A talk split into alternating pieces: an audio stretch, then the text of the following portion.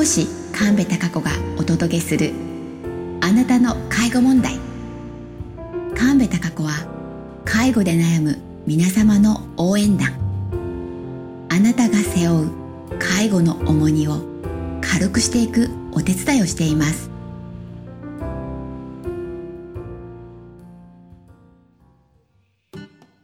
今日はおむつフィッターで私のお友達のリエさんをお呼びしました。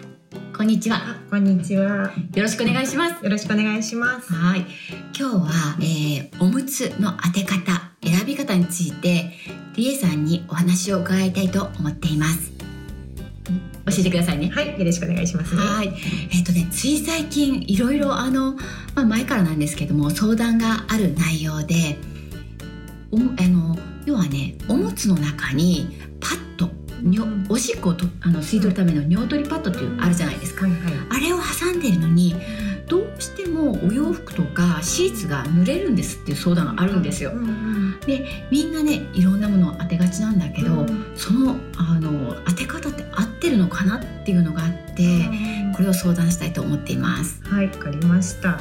えっ、と、まあ、一番大きく言うと、まあ、パッドを入れたりっていうのは、まあ、皆さんあのパンツをね汚さないようにでうん入れられる方が多いと思うんですけど、漏れないようにするために意外と大きいもの大きすぎるものを入れてる方が多いんですね。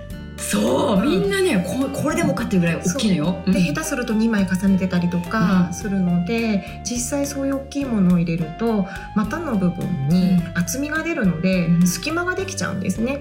でおむつと体との間にちょっと隙間ができてそこから漏れるっていうことが起きるので、まあ、大きすぎるものを入れるのってまず本当は NG です。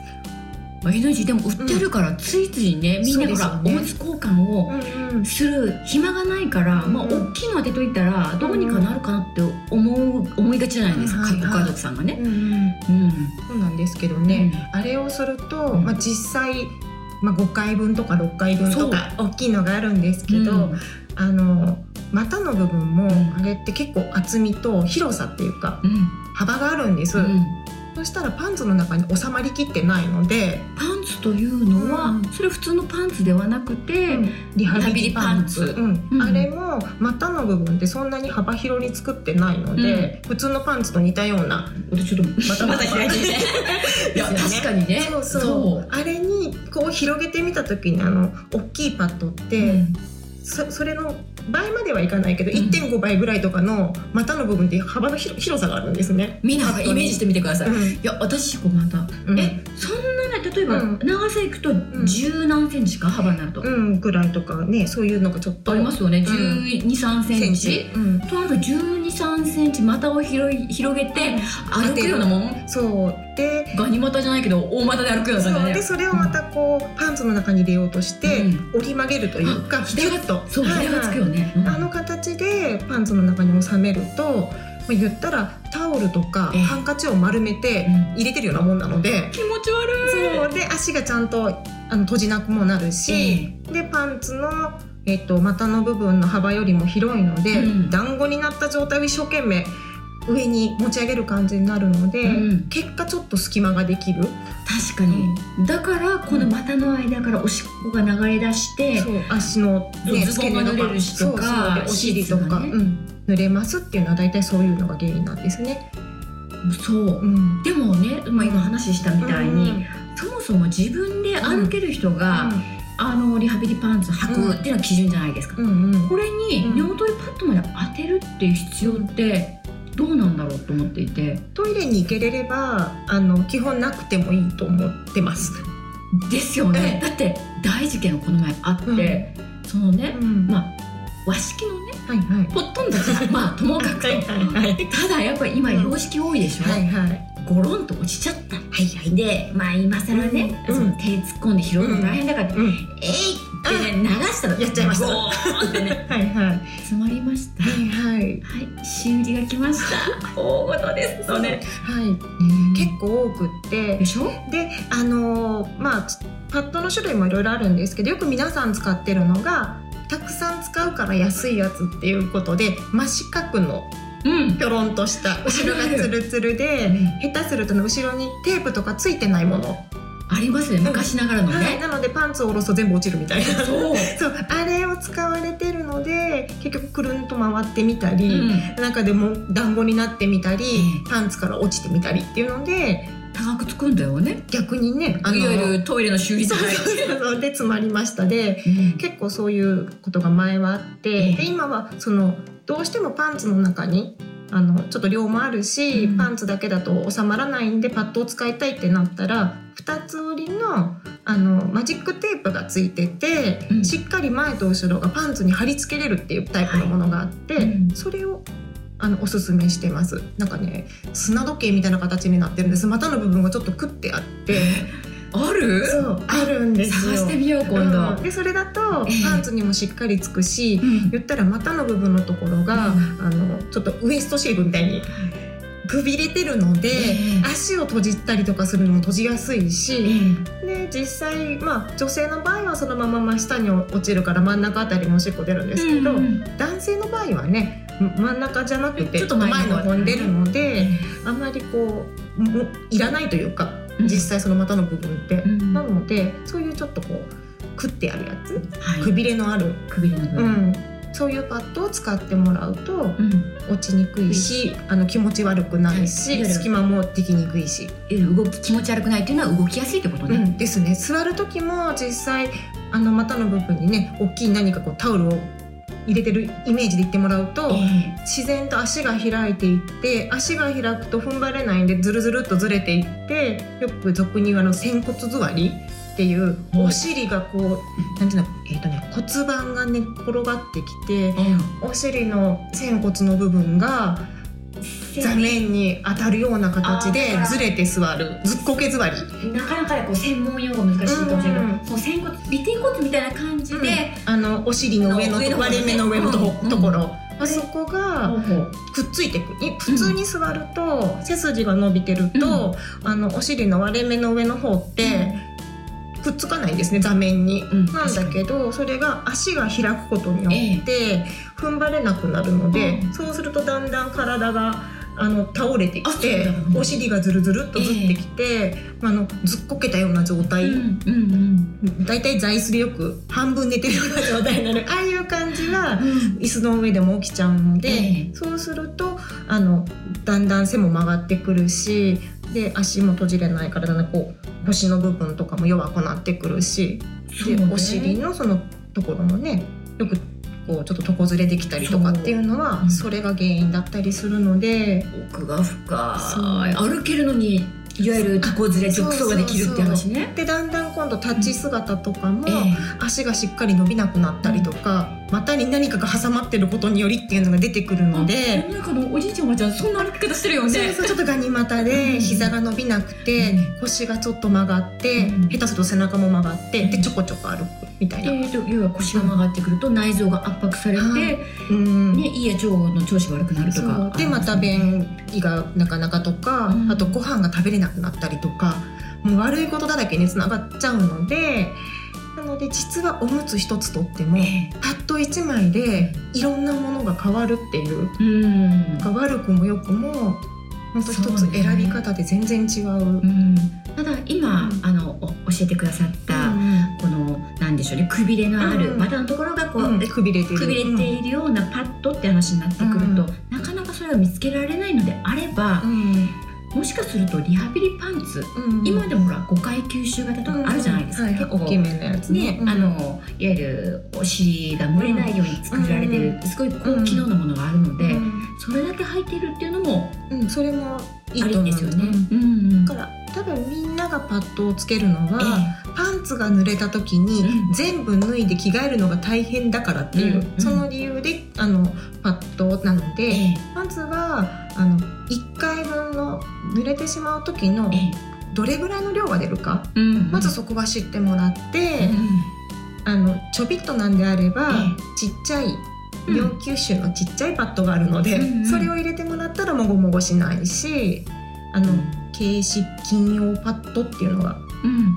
あの最近ねテレビとかでもあるので、ああいうの入れてもらうと、まあ、それはご本人がきちんと管理ができる、うん。要は認知症ない方だったらそれでいけるけども、うん。もしくはご家族さんがまめにチェックができる場合の話ね、うん。ですね。ですよね。うん。でここがうん。例えばご家族さんが忙しいとか、ご本人がやっぱり、ね、うん。ちょっと変えたりが管理ができないって話であれば、ない方がいい。うん。もうない方がいいうん。あるとあることによってのその外そうとするとか、うん。それこそさっきみたいにトイレに落ちるとか、き結局変えることができないってできるのでうんね、え。もう濡れたら脱いで全部変えるえか、うん。何回か分はなんとか持ちこたえれるように、ええ。ちょっと吸収量の多いパンツにしてしまうみたいなのの方が、特に認知症のある方だと、うん変なものくっつくとね、うん。それが逆にうん。余分なものがついてて外したりとかしちゃうので。ね、ベッドの前にいっぱい落ちてみたいなね。そうそう。でちょっと恥ずかしいことだから、ええ大体ベッドの下とかにねしまっちゃうんですよね。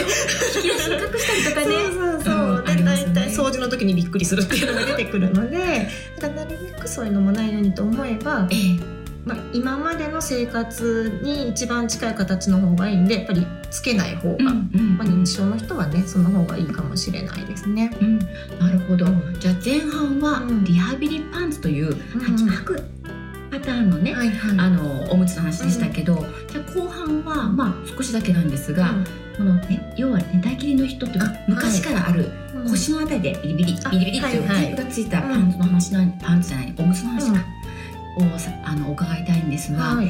あれをつける基準っていうのは、どういうところで選んだらいいですか、あれはですね、まあ、基本的には自分でトイレに行く人はテープを外したらつけれなくなるので、うん。まあ、さっき言われたみたいに寝たきりだったりあとは昼間はトイレに行くけど夜間はぐっすり寝ても起きませんの人とかだと、動かないっていう前提であればあのテープで留めるタイプの方がうん。漏れにくい形で当てることができるので、うん。いいと思います。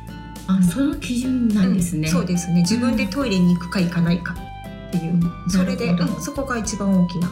確かにそうあの介護をする側にとってみれば、例えばお風呂も自分で入りづらい、要は寝たきりの状態で、おしものところをうん。例えばあの上からおねうん。お湯をかけたりして、洗いたいとか思ったりすると、うん。リハビリパンツよりも、うん。この腰でねピリッとテープ外して開放型になるうん。方がうん。綺麗にしやすいですよね、うん。お尻のケアとかね。そうですね、うん。あとはその大体寝てる人になるとどうしても後ろの方に向かっておしっこ流れていくので、ええ。それをよりあのカバーしようと思うと、うん。パッドがやっぱり大きくなる。で、うん。大きいパッドになるとさっき言ったみたいにパンツだとええ。あのパッドの方が大きくなってしまって隙間ができやすくなるので、うん隙間がないようにしようと思った時にやっぱりテープで留めるタイプが体に沿わせてうん。当てれるので、ええ。より漏れにくくなるっていう、うん。そういうのがあるので、あー勉強になりました。まあそんなことで。そうですね、うん。あとねじゃあ最後にね、うん。はい。もう一つ、よくあのパッドをお使いの方いはいらっしゃると、はいこのもともとの外の土台ですよね、リハビリパンツにしてもこのビリビリと、ん。あの腰にこうあのテープで。テープがついてるおむつのパターンもそうなんですですけどパッド交換するからこの本体を変えなくていいって思いのご家族があるわけですよ。もったいないとね。はいはい、うん。わかりますこれもね変えるタイミングを教えてください、そうですね。一応やっぱりあのどんなに汚れてないと言ってもあの、まあ、おしっこしたらそれが蒸気で出てったりとかするので菌ってやっぱり繁殖しますよね、うん。で私たちパンツ毎日1日1回は変えますよね。変えますよ。変えてくださいっていうその特に中で排泄をしてしまうってことは、ええ。私たち以上にやっぱり環境は悪いので、うん。1日1回は確実に汚れてなくても変えてもらう。うん。あの使いずっと使ってるとあともう一つあるのがあのそのマット割れって言って、あのおむつの中の吸収体があれがね、だんだん使ってるうちに擦れてええ。ボロボロになるんです。揺れてくるってこと？そうよれて団子になったり切れたり。あ見たことある。そう。でなんかあの透かしてみるとあのもうなんだこりゃっていう感じでここには吸収する部分があるのにこっちはないわみたいなええ。状態ができるので、それするといざおしっこした時に吸ってくれない部分が出てくるので、うん。完全に漏れるっていうのが出るので。